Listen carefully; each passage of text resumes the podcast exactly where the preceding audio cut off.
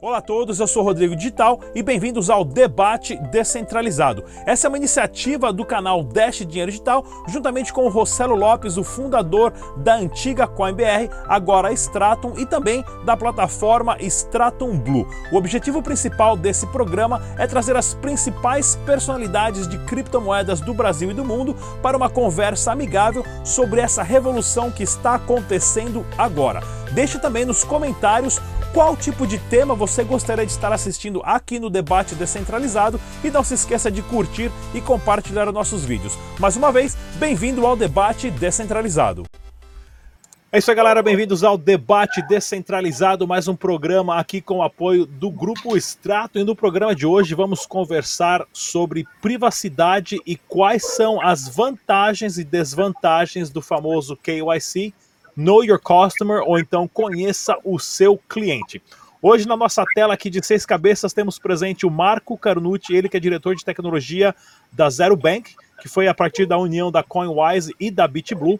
Temos a Ana Paula Rabelo, ela que é bacharel em ciências contábeis e também perita e contadora especialista em imposto de renda. Temos Ezequiel Gomes, ele que é escritor do Cointelegraph, o maior site de notícias de criptomoedas do mundo. Temos o Elker Carlos, o rei do coin, da plataforma Rei do Coin, e temos também o Rosero Lopes, ele que é o CEO do grupo Stratum. Bem-vindo a todos.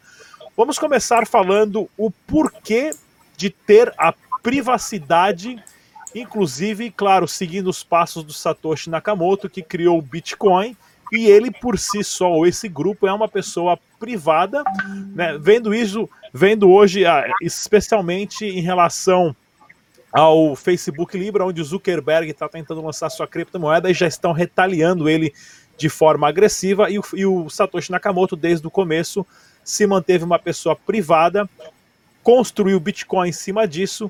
E hoje nós estamos nessa briga de ter pelo menos a nossa identidade ou nosso espaço ou uma privacidade mínima nessa revolução tecnológica que está acontecendo. Vamos começar com o Rossello Lopes, por favor, Rossello. Bom, boa noite, pessoal. Prazer em, em estar aqui na, nesse debate uma vez mais. Uh, bem interessante, realmente, essas questões aí de privacidade, que eu acho que a, todo mundo, a comunidade inteira, sabe o quanto eu sou favorável, né? Uh, privacidade, o quanto eu repudio selfies e enviar documento, em armazenar informação quando não é necessária, e o pior de tudo, armazenar informação aonde não deveria ser armazenado ou por quem não está preparado para ser armazenado. E quando diz respeito a armazenar informação ainda no governo, me dá mais ainda calafrios, né? Porque primeiro que a gente sempre sabe que o governo não tem dinheiro suficiente para bancar o que precisaria ter em termos de, de infraestrutura para isso. E aí a gente vê todos esses vazamentos em cima de vazamento, realmente é algo que me preocupa bastante. Mas acho que vai ser legal debater. Hoje a gente tem bastante gente aqui especialista do, do negócio. Eu espero poder contribuir um pouquinho aí no decorrer do nosso debate. Ezequiel Gomes, do site Coin Telegraph. Bom, pessoal, boa noite. Prazer enorme estar com cada um de vocês aí. E assim, a discussão da privacidade, ela é totalmente uh, presente dentro do mundo cripto, mas ela já é uma discussão muito antiga que remonta às próprias raízes familiares né, das relações humanas. E aí, os pais têm o direito de saber o que os filhos fazem, sim ou não? Pode ler o diário, pode saber que o filho tem ou a filha tem interesse sexual, pode saber se o filho ou a filha está planejando cometer um crime. E depois entra um pouco da figura do Estado como o substituto desse pai e mãe, que vai saber o que a gente faz, o que a gente compra, uh, e se a gente está planejando fazer alguma coisa ilícita ou não, e o que, que é ilícito e o que, que não é ilícito.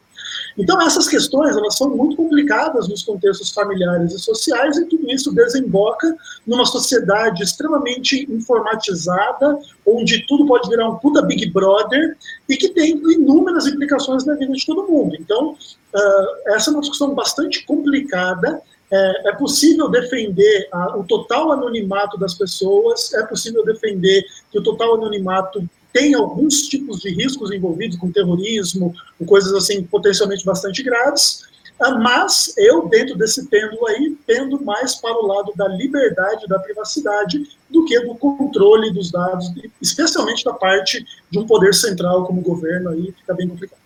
Marco Carnucci. Oi, gente. Boa noite a todos. É, antes de mais nada, queria agradecer pelo convite de estar aqui participando com vocês nesse debate bacana, junto de gente tão é, ilustre. É, Para mim, a questão da privacidade, eu, eu me alinho muito com o Rossello no sentido que eu acho que as pessoas precisam ter o direito à privacidade, mas a privacidade nem sempre, historicamente, foi uma coisa que a sociedade achava que era normal, desejada. É, no século XIII, por exemplo, é, era normal na casa de uma pessoa de classe média ter um cômodo só e todo mundo dormir, dormir junto e os filhos verem quando os pais estavam fazendo novos bebês, tá? É, então, é, foi na nossa sociedade ocidental que se desenvolveu aí, por exemplo, uma grande conquista do século XIV foi é, o casal ter um quarto separado do resto da casa. É, e essa coisa foi evoluindo e a gente hoje tem uma expectativa de privacidade da nossa vida é, que passa por diversos ciclos, eu acho.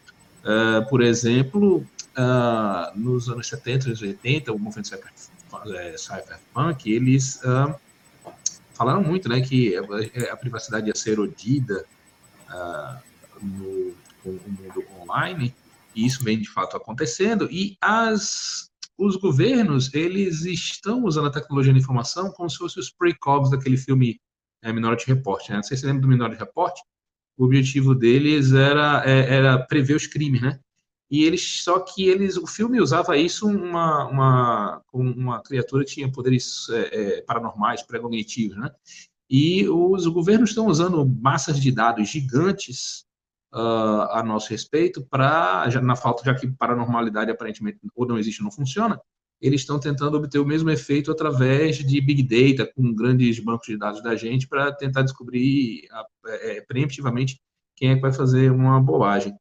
E isso é uma coisa é, isso é uma coisa muito invasiva, né? E tem muita gente que está se sentindo ofendido com isso. Por outro lado, a gente precisa lembrar que tem uma nova geração aí que já nasceu com, com, com Facebook, com Instagram, etc. Tudo mais, e eles estão se lixando para a privacidade. A gente vive um país em que todo mundo coloca foto no WhatsApp, no, no FaceApp, para ver como é que vai ficar mais velho, tá?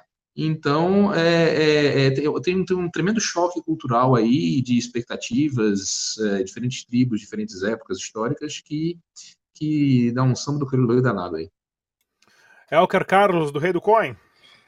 Cara, primeiro, boa noite, muito obrigado pelo, convite. O Marco pontuou exatamente o que eu ia pontuar. É, nós debatemos muito sobre privacidade e tudo mais, mas eu noto que é muito mais uma preocupação de quem está empreendendo, de quem está no meio da tecnologia no dia a dia, do que da grande massa. Eu conheço muita gente que está se lixando, que fala, ah, manda foto disso, o cara manda. Como ele mesmo disse, o aplicativo de envelhecer, cara, eu sou um que eu abobino aquele tipo de aplicativo, mas eu, todo mundo ao meu redor estava usando. E é uma coisa que é bizarramente. É, bizarramente você entrega as suas informações com um aplicativo que você não sabe quem desenvolveu, qual é o objetivo, nem por quê, mas tu está se deixando. E é isso que, que eu vejo, pelo menos, hoje em dia, que é muita muito empreendedor, muito pessoal do criptomercado, principalmente, preocupado com alguns pontos, onde a grande massa talvez não esteja tão preocupado quanto deveria estar em relação à privacidade. Ana Paula, por favor, não esquece de desmutar o microfone. Boa noite, gente. Obrigada, Rodrigo, pelo convite. É, eu queria pontuar duas situações. Primeiro, concordo com, com o Marcos no que diz respeito. Hoje a gente não tem privacidade. A gente já não tem privacidade. A gente tem Facebook, a gente tem WhatsApp, a gente tem grupos de Telegram, grupos no WhatsApp. A gente não tem mais a privacidade. Isso não existe. Hoje, se a gente pesquisar uh, lá no Google uh, o, que, o que a gente está procurando, amanhã a gente abre o Facebook e isso está aparecendo lá para gente. Então, privacidade não existe nos governos. Eu, eu não imagino assim, de, de, que forma a gente possa atuar, por exemplo, num país como no Brasil, né, uh, com esse apelo à privacidade, né? Porque aqui os órgãos regulatórios eles são todos em função de controle, né? O país é um país arrecadatório, a gente trabalha com arrecadação é, dessa forma, então a gente não tem como ter dentro do contexto nosso aqui, Brasil, e hoje cada vez mais no mundo, essa situação de privacidade de dados. A gente não tem como fazer isso. Essa é a minha opinião, não, não, o Ocelo vai me bater aqui. No meu... Não, de forma alguma. Vamos lá, pessoal. Teve, o, teve um caso uh, bem delicado de um site uh, de, de relacionamento de adultos chamado Ashley Madison, acho que mais famoso nos Estados Unidos, não sei se chegou no Brasil, aonde eles armazenavam e-mails, nomes das pessoas, cartão de crédito, e se você quisesse, você era casado, quisesse relacionar com outra pessoa casada, o, o site te conectava. E isso aqui nos Estados Unidos era um site relativamente grande e esse site foi hackeado. Essas pessoas que tiveram as suas informações vazadas, duas delas acabaram cometendo suicídio porque eram pessoas casadas que estavam nesse site. Uma delas era um pastor de igreja, o outro era um, um, um senhor casado também, né? E eles estavam procurando outras mulheres, outros homens, para se relacionar de uma forma anônima fora do casamento. Porém, um erro tecnológico de hacker possibilitou que você colocasse lá o nome e saísse se, se aquela pessoa, aquele e-mail estava na lista das pessoas que usavam o site ou não. O próprio Rossello Lopes também já passou por uma situação delicada, onde teve a própria esposa, a, a vítima de um sequestro, né, envolvendo o resgate com criptomoedas. Agora, trazendo isso para o âmbito das criptomoedas, para o âmbito uh, do Bitcoin, o quanto perigoso é para qualquer sitezinho meia boca de investimento, de exchange, de Bitcoin, de criptomoeda, pedir essa cacetada de informação de CPF, RG, cópia do último uh, das últimas declarações de imposto de renda e estão armazenando tudo isso no site e não se sabe o que vão fazer com essa informação. Vamos começar com Ezequiel Gomes, por favor. Deixa eu só atrapalhar um negócio aqui. Vocês já viram recentemente o site da Ashton, da, é, da, da, da Edson Medley, não? É, tem escrito assim agora lá no começo do site, Privacy by Design. É. que situação. Mas assim, olha, uh, essa é uma discussão muito complicada, né? Porque, na verdade, uh, as empresas que trabalham com criptomoedas, em tese, elas querem uh, facilitar a vida do usuário, mas também não está em maus lençóis com as autoridades. E isso, de fato, é uma relação complicada, né?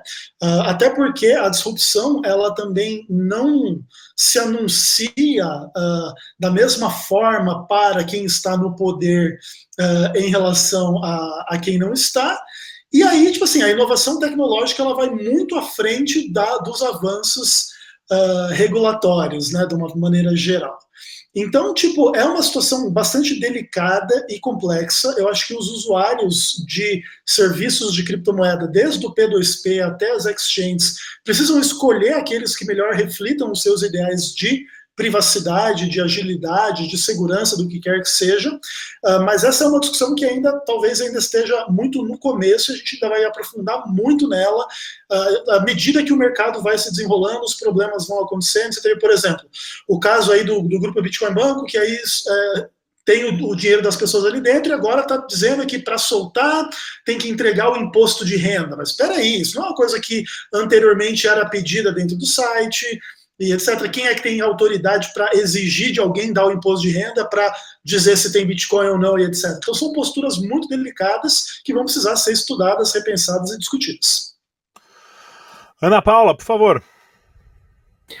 A gente tem que ser prático né, na, na, nessa situação. Né? O que, que, acontece? Hoje no Brasil a gente não tem como fugir. Né? Qualquer exchange sediada hoje no Brasil ela não tem o que fazer, ela tem que se adaptar, ela vai ter que coletar os dados, ela vai ter que uh, praticar o conheço do seu cliente e ela vai transmitir esses dados para a Receita Federal. Então, isso é ponto morto, não tem o que discutir. No Brasil é assim.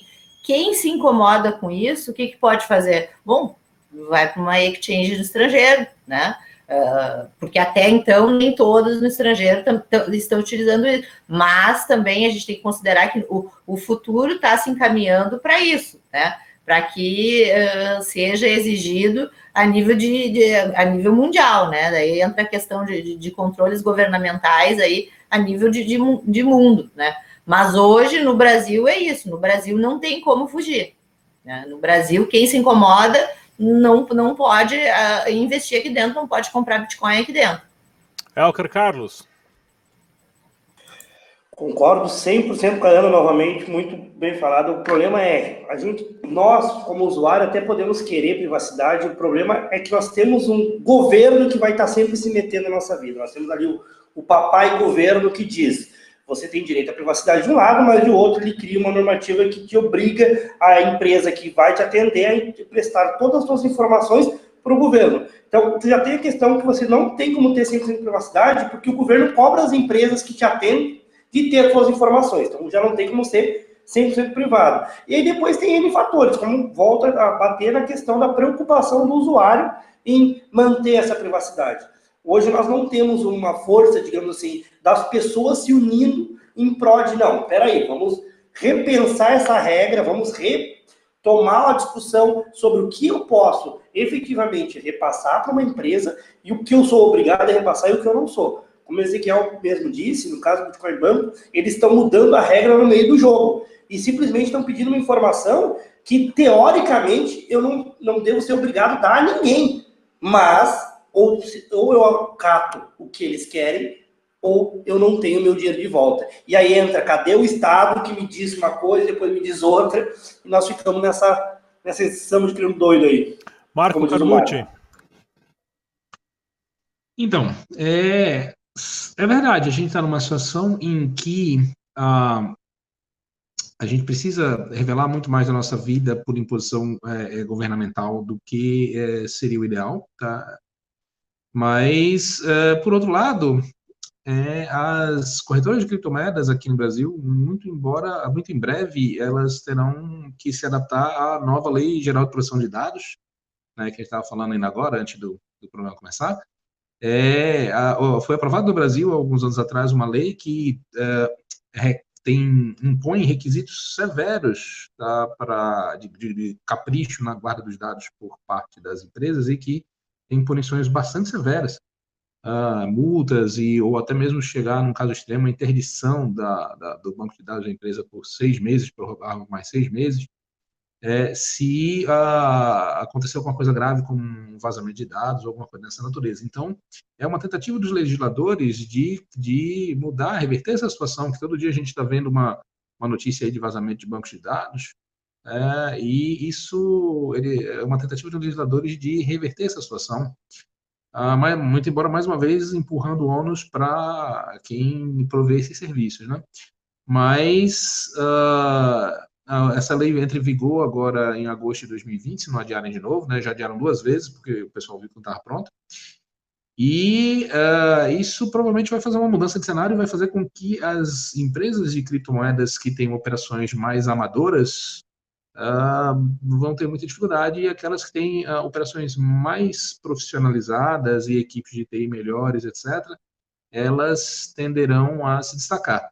É, é, eu acho que eu encaro isso, apesar de ser uma coisa meio traumática, eu acho que isso é uma coisa positiva, porque é, é vai botando ordem nesse, nessa situação hoje que a gente tem, que é meio um velho oeste, né? E, está na hora da gente dar, uma, dar um freio de arrumação nesse negócio todo. Rossello Lopes. Bom, uh, vamos lá, né? Uh, é muito interessante é, todas essas questões do, do, governo impor certas situações e impor ao ponto de colocar as corretoras brasileiras ou qualquer empresa que na área de criptomoeda, que é o que a gente está falando aqui, né, coloca ela realmente num, numa situação onde ela não tem para onde correr. Tem um outro ponto, né, que realmente a gente tem que levantar, que eu, eu tenho que me colocar no lado uh, da empresa. A gente é uma empresa que, de criptomoeda, mas a gente leva um pouquinho mais a sério a questão da privacidade. Mas eu também eu tenho que me colocar na seguinte situação.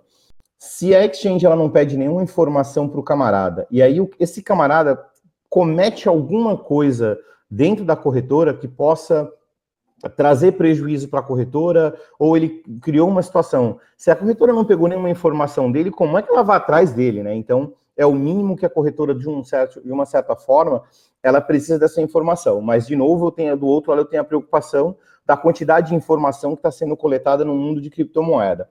E quando a gente vê a Receita Federal pedindo esse tipo de informação, é mais preocupante ainda, porque eu acho que o camarada que fez a regulamentação, ele não deve entender nada de como é uma transmissão de criptomoeda. Então, como o Rodrigo falou, eu passei por, por uma situação realmente muito, muito, realmente ruim, né? E eu não quero que ninguém passe por isso. Mas a grande preocupação que eu tenho é, ótimo, agora eu tenho, vamos falar que seja 10 bitcoins, é um, é um valor considerável. Alguns anos atrás não era um valor considerável, mas hoje pode ser um valor aproximadamente de 35 mil reais.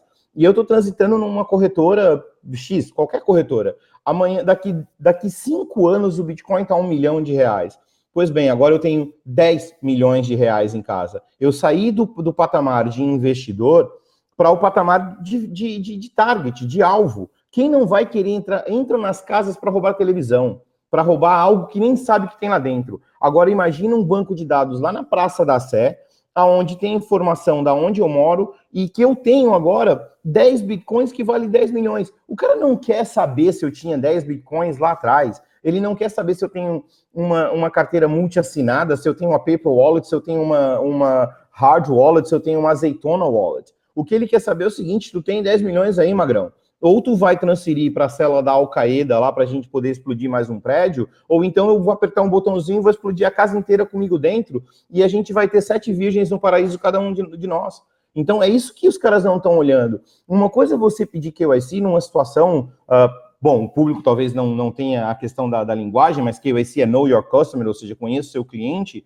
Talvez esses caras não tenham essa noção de que isso é um problema muito, muito, muito sério. Porque transferir de um lado para o outro é muito fácil, não é que nem banco. Se eu tiver 100 milhões no banco, beleza, para eu ir no banco, para eu sacar para mim mesmo, para uma situação da minha conta para minha conta, eu tenho que explicar um montão de coisa no banco e o banco não vai deixar eu transferir de bate-pronto.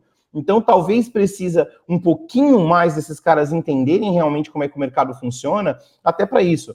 Soluções, a, a, a Stratum está trazendo um modelo novo, porque querendo ou não, a gente tem uma preocupação também com lavagem de dinheiro, com evasão de divisas, uma série de coisas. Nós temos essa preocupação e a gente também quer ter certeza de que o usuário sabe disso. Então, recentemente, nós implantamos, acredite vocês ou não, mas nós implantamos dentro da Stratum um novo modelo de, vamos chamar de talvez de uh, uh, KY, deixa eu ver, hum, não vou chamar de KYC, KYP, Know Your Privacy, né, para que o usuário saiba a sua privacidade, o que, que nós fizemos? Hoje a gente pede algumas informações para o cliente, onde eu peço o endereço dele, eu peço o telefone, não armazeno nosso banco de dados, isso de jeito nenhum.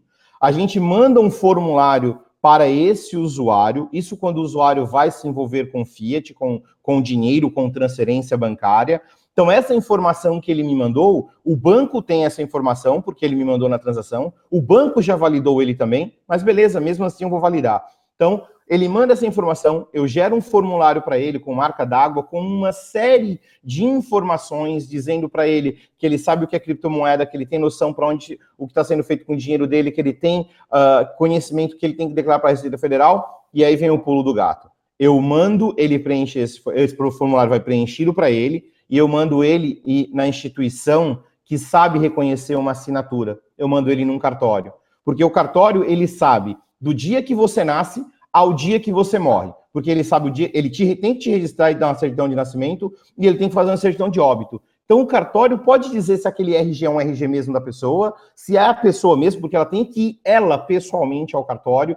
A gente pede reconhecimento por autenticidade.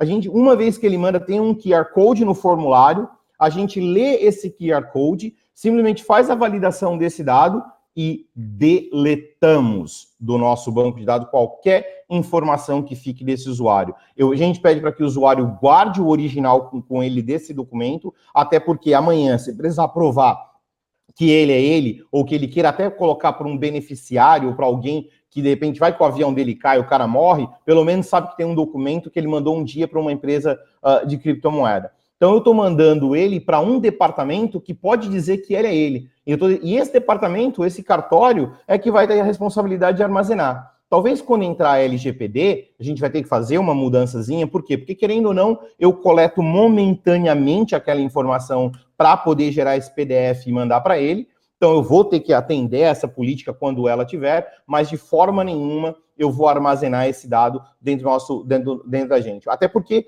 amanhã eu tenho medo do quê? Do meu funcionário acordar de mau humor e vender esse banco de dados. É isso que me preocupa. Então eu tenho que ter algo contra esse tipo de coisa. Eu não quero ser o responsável por isso.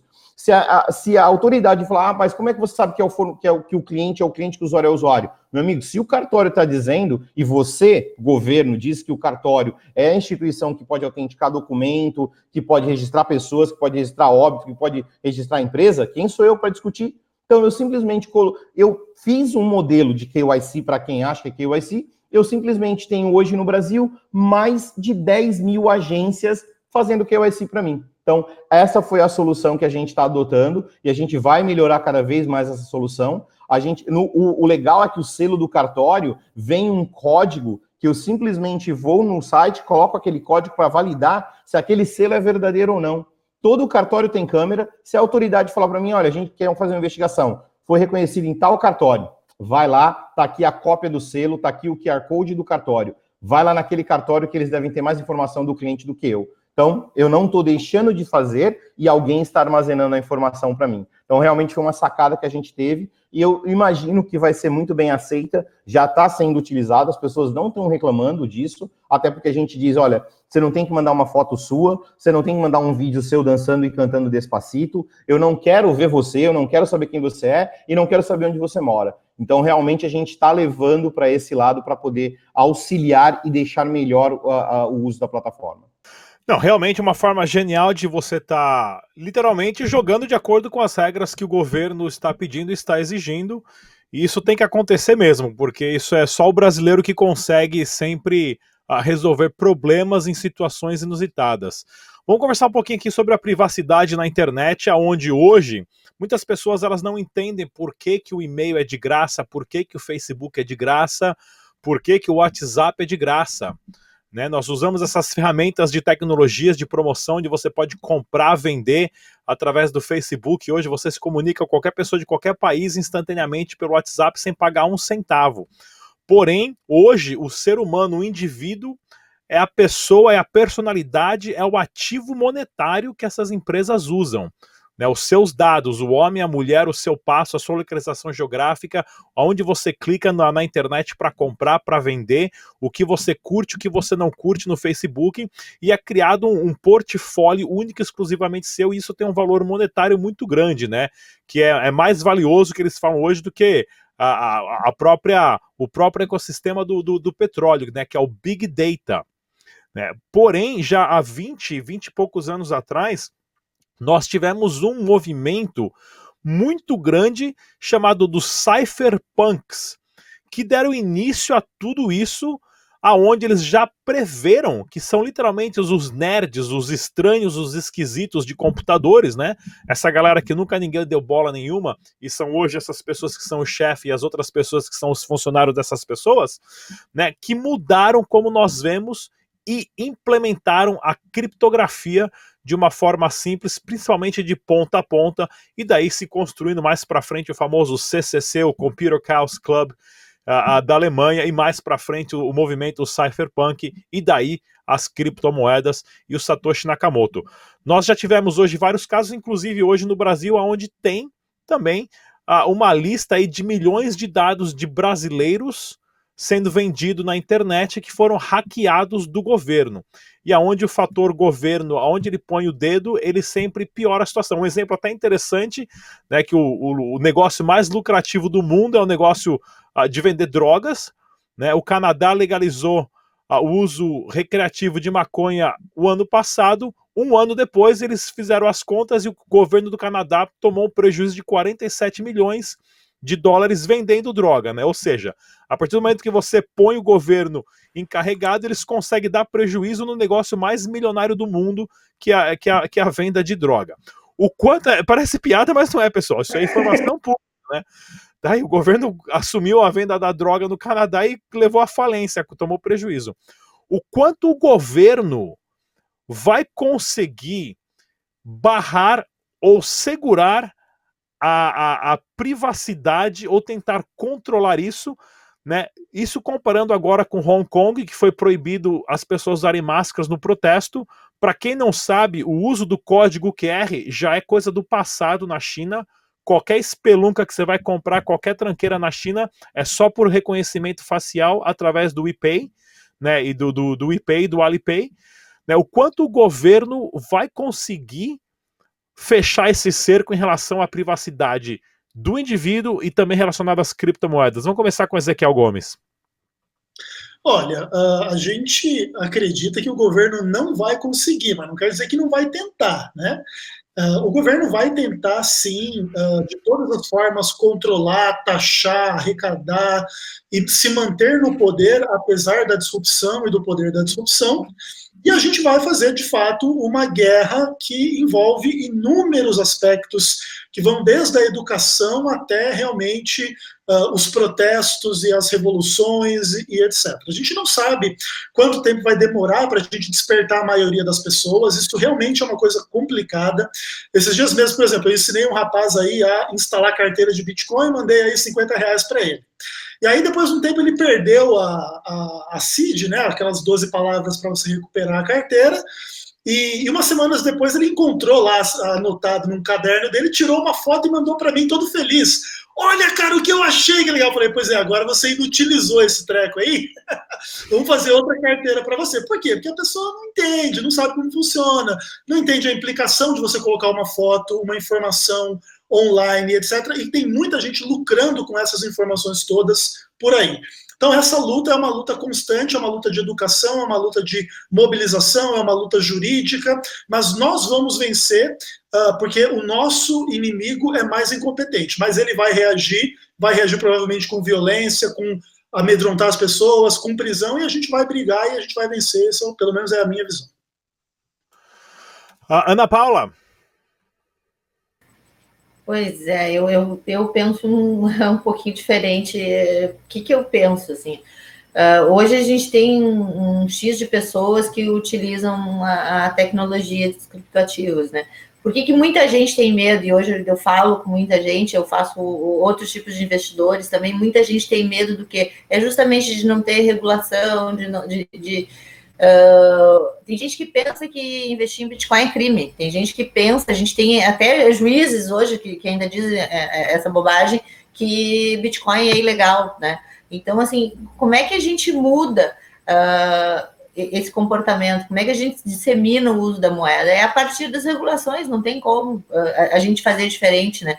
Passa pelo governo? Passa. É uma realidade? É mas a gente não tem como fazer. Eu não vejo, e não é por concordar ou não concordar, eu não vejo outra solução para disseminar o uso das criptomoedas que não seja passando uh, por atividades regulatórias dentro do governo. Então, assim, a gente vai passar por isso, isso vai acontecer, só que isso também é uma coisa positiva uh, para o ecossistema. Eu não vejo só como negativo, né? Entendo todo o, o, posicionamento e acho que para isso tem opções. Quem quer privacidade vai lá para o exterior, quem não se preocupa com isso fica aqui. Uh, tem, tem para todo mundo, né? Uh, mas eu acho que a gente não vai mudar e não vai mudar com protesto, não vai. A gente pode até aperfeiçoar um pouco esses controles, mas a gente não vai mudar uh, esse tipo de entendimento. A gente não vai privilegiar um milionário do Bitcoin em detrimento do milionário banqueiro, né? Se um declara, o outro tem que declarar. Né? Não, não, entendo a questão das transferências, eh, da, da facilidade de transferência, da facilidade de, de, eh, de, cometer o crime, né? mas, mas não tem. É, tudo é ativo. Para fins de governo, para fins de receita, tudo é ativo, tudo vai ser tributado, tudo vai ser declarado, e a gente vai ter que aprender a conviver com isso. Elcar Carlos. Conviver ou lutar contra, né? Porque o governo está lá porque nós o colocamos lá. E não é porque ele disse que hoje é uma regra que essa regra não pode ser mudada. Eu acho que o próprio Bitcoin, a criptomoeda, está aí para isso, para mostrar que não é porque o dinheiro é assim que ele tem que ser sempre assim. E se fosse simplesmente para a gente ir, ir daquela ideia assim, não, tem que ser todos iguais, todos iguais. Não somos todos iguais perante a lei. Nós, é só nós olharmos a lei como ela é aplicada que a gente vê que a gente não é todo igual. E quando se fala, ah, temos que aceitar, também é meio complicado, porque eu volto no exemplo que o Marcelo deu. Uma coisa é você ter 10 Bitcoin em 2014, onde o teu ativo não tem muito valor, 10 Bitcoin é um valor comum, e aí você chega em 2022, o Bitcoin bate um milhão e você tem 10 Bitcoin. É, a partir do momento que o governo não consegue garantir que a privacidade, que é um direito teu, ele não está resguardada por ele, como casos aí de vazamentos de informações, inclusive de dentro do governo, você está colocando a sua segurança em risco. Segurança essa que o governo também não consegue garantir. Então, eu concordo com o Ezequiel, nosso adversário é muito incompetente, porém, muito poderoso. Eu acho que vai ser ainda aí alguns longos anos de uma briga muito grande, mas é aquela coisa, se nós não estamos ganhando a briga do governo, é só trocar o governo. Demora, é difícil, depende de educação, tanto política quanto educação de forma geral do povo, mas eu acho que é o único caminho. E não acredito que a gente simplesmente, ah, temos que entregar todas as informações e vamos confiar no papai governo para funcionar. Eu realmente tenho muito medo disso. Tenho mais medo disso depois que conheci o Rossello. Mas continuo tendo muito medo disso. Marco... Só, só, só, um minuto, Rodrigo, só um minuto. Pode falar, por favor. Tá, mas, é, uh, mas e, o que, que tu sugere? O que tu, tu sugere o que? O não entregar as informações? Eu sugiro fazer como o Rossello está fazendo, buscar dentro das regras do jogo uma alternativa para você jogar o jogo. Você não tem que bater de frente, eu sou totalmente contra, concordo contigo. Tem que declarar, tem que declarar. Isso Porém, aí nós estamos falando com relação a cadastro. A relação a cadastro, ok. Agora, com relação às operações, a gente não tem como fugir. Não, a gente não sabe ainda como fugir. É diferente. Até semana passada, se falasse essa ideia do Rossello, muita gente ia falar que era inviável, impossível e que não teria alternativa. Essa semana a gente tem uma alternativa. Isso é evoluir. O próprio Bitcoin é a prova disso. O Bitcoin não nasceu em 2009. Ele nasceu muito antes, com várias tentativas que não deram certo. E não é porque muitos diziam que não daria certo que ele não deu. Tanto é que hoje ele é uma realidade. Então, nós ainda não sabemos como, mas é para isso que nós estamos aqui para correr contra, bater de frente e chegar num ponto onde a gente encontre o equilíbrio. Algo que não nos exponha tanto, mas também que não nos deixe tão refém do que é a mão do governo. Marco Carnucci. Então, é, eu acho que os cypherpunks, os cypherpunks, eles foram visionários e gênios. Mas visionários e gênios são raros, eles são menos de 0,01% da, da população.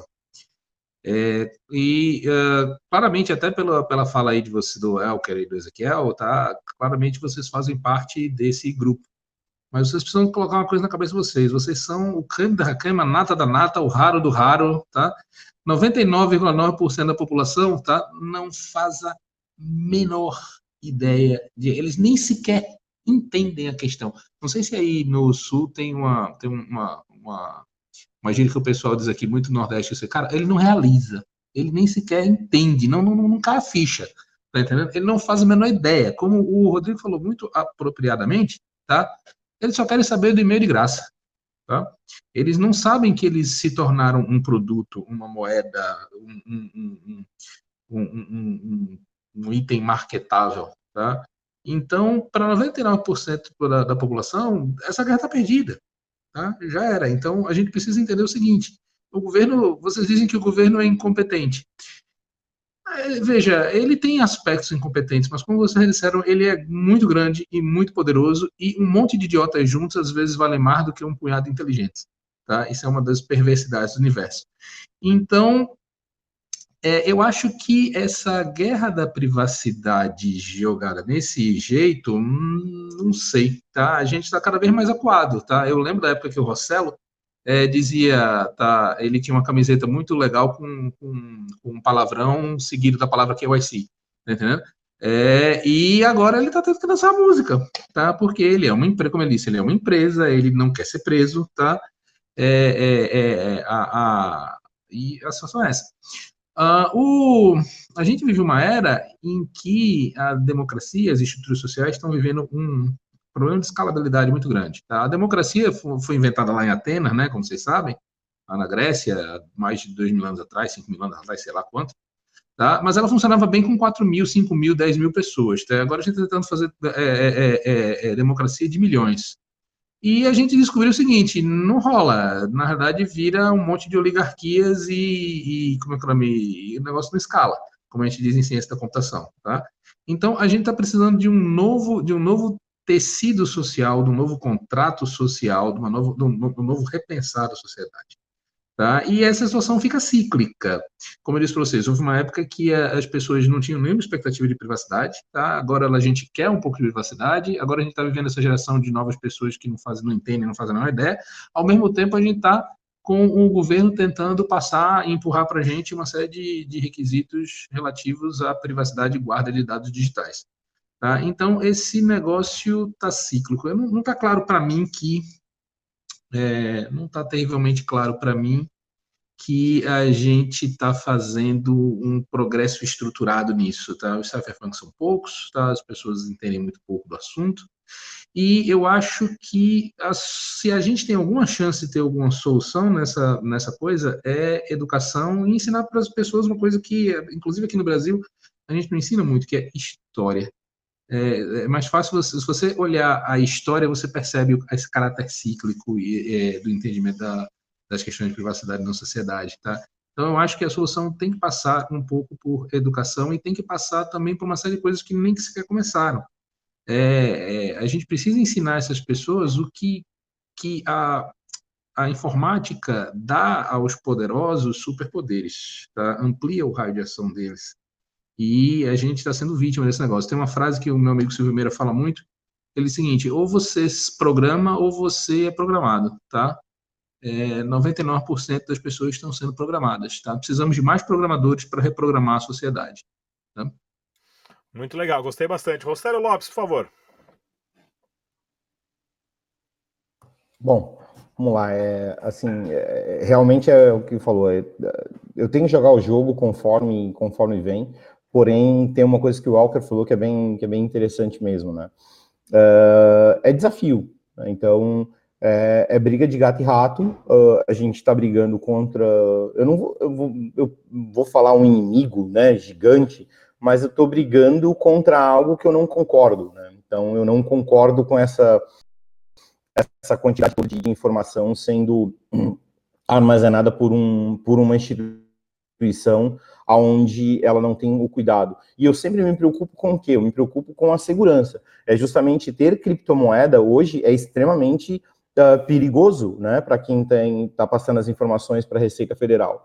Eu, Pô, mas qual é, a, qual é a opção? Bom, lá na IN está dizendo que tem multa. De repente é melhor pagar multa, é mais barato, é menos risco pagar a multa do que passar a informação. Então, eles me deram uma opção, basta eu analisar a opção, ou até mesmo, como eu, falei outro dia, de repente contratar um advogado para entrar com mandato de segurança e dizer que existe esse problema fundamental da questão da falta de segurança e dizer, olha, eu me recuso, eu prefiro pagar a multa e vamos e de repente são situações. Do lado da corretora brasileira ou do lado da empresa brasileira, o que eu recomendo para elas, vão embora do Brasil, vai para um país aonde tem uma liberdade melhor, vai para um país, de repente vai para Liechtenstein, vai para algum outro lugar onde a privacidade seja levada mais a sério, ou se tenha que armazenar a informação, ela está sendo armazenada de uma forma correta, de uma forma melhor, por um governo um pouco mais competente, com mais dinheiro, com mais infraestrutura, com mais preparo. Dizer para mim que o governo da Suíça não tem o mesmo, uh, tem, não tem mais preparo que o do Brasil é, é completamente ridículo. Então, acredito sim, até por conta do Bank Secrecy que eles tiveram durante tantos anos, e agora estão tendo a oportunidade de voltar ao mercado numa outra categoria, né? Então, eu acho que outros países vão estar aptos a isso, países menores, onde você tem uma regulamentação melhor, uma regulamentação suficiente. Então, a saída começa por aí, começa é, corretoras brasileiras, pulem fora do Brasil, vai para fora, deixa, passa a, a, a responsabilidade de declaração dos dados para o brasileiro. Pelo menos agora é só um único falando, olha, eu vou falar, ah, mas amanhã a gente vai ver o governo brasileiro proibindo o uso de cripto, de, de, de exchanges no exterior. Bom, cocaína é proibido no Brasil, armas é proibido no Brasil, maconha é proibido no Brasil, e no entanto gera um montão, tem um monte de arma lá no morro, tem um monte de drogas nas ruas. Então, proibir não vai ser a saída de jeito nenhum. Tem VPN, se ele proibir o IP, tem um monte de gente usando VPN se, se não conseguiram proibir o diabo do IPTV, do IPTV, que aonde tem as empresas né, de, de broadcast aí, as, as, de TV a cabo, super poderosa no negócio, não conseguiu proibir. Imagina uma situação como essa. Então, uh, olhando nesse ângulo, amanhã a gente lança a Stratum X, né, que a gente chama de X dentro da Stratum, A gente vai lançar nossa X amanhã, justamente para isso, para dar essa possibilidade para o brasileiro. Você falou: olha, eu, eu prefiro enfrentar, eu prefiro não declarar, eu prefiro pagar multa, eu prefiro contratar um advogado para brigar pelos meus direitos do que declarar. Então a gente vai dar essa possibilidade, por quê? Porque a Stratum X é incorporada fora do país, vai ser incorporada num outro país onde tem. E o brasileiro vai continuar entrando e não vai estar fazendo do ponto de vista do que a gente está fazendo, se ele quer declarar, ótimo, ele vai poder declarar, ele pode fazer o que ele bem entender. Se ele não quiser declarar, aí é uma opção dele, ele vai ter que arcar pela decisão dele. Então eu acho que a gente vai ter que sempre buscar soluções, cada vez mais soluções, mas, de novo, eu ainda acho que uh, a gente tem que pensar muito para quem está mandando as informações. E, de novo, as empresas estão coletando essa informação, está te dando um e-mail de graça, é porque ela quer coletar o seu dado. Metadata é algo muito valioso hoje em dia. Quem sabe, mas também abre uma outra oportunidade, quem sabe a gente vai ver uh, startups iniciando, desenvolvendo soluções para esse mercado. Então, toda essa proibição, todo esse, esse calhamaço de coisas que está vindo pela frente, talvez vai criar novas empresas, novos mercados de trabalho, uh, novos caras loucos como eu, como o Elker, que, que, que tem uma mentalidade diferente. Né? Talvez a gente vai conseguir tirar da senzala uma outra quantidade de pessoas.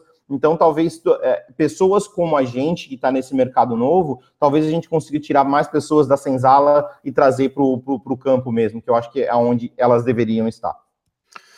Pessoal, lembrando que o Bitcoin não se importa se você é preto, negro, branco, amarelo, verde, se você é homem, mulher, se você está aqui ou se você está ali. O Bitcoin ele conseguiu extrair o fator humano da equação e, através de uma fórmula matemática, resolver vários problemas. No debate descentralizado de hoje aqui tivemos o Marco Carnucci, ele que é diretor de tecnologias da Zero Bank, a antiga ou a união da CoinWise com a BitBlue. Tivemos também a Ana Paula Rabelo, ela que é bacharel em ciências contábeis e também perita contadora, especialista em imposto de renda. Ezequiel Gomes, escritor de notícias do site Cointelegraph. O Elker Carlos, da plataforma Rei do Coin. E Rossello Lopes, CEO do grupo Stratum, envolvendo a Stratum.hk, Stratum Blue e agora a Stratum X.io. E lembrando mais uma vez, pessoal, o direito à privacidade, o direito de ir e vir é única e exclusivamente seu, como também o direito de ter acesso ao fruto do seu trabalho, a venda do seu tempo em troca do dinheiro. Proteja as suas finanças, proteja o seu dinheiro da maior crise financeira global que está vindo de trem bala. Mais uma vez, muito obrigado pela presença de todos. Até a próxima. Tchau.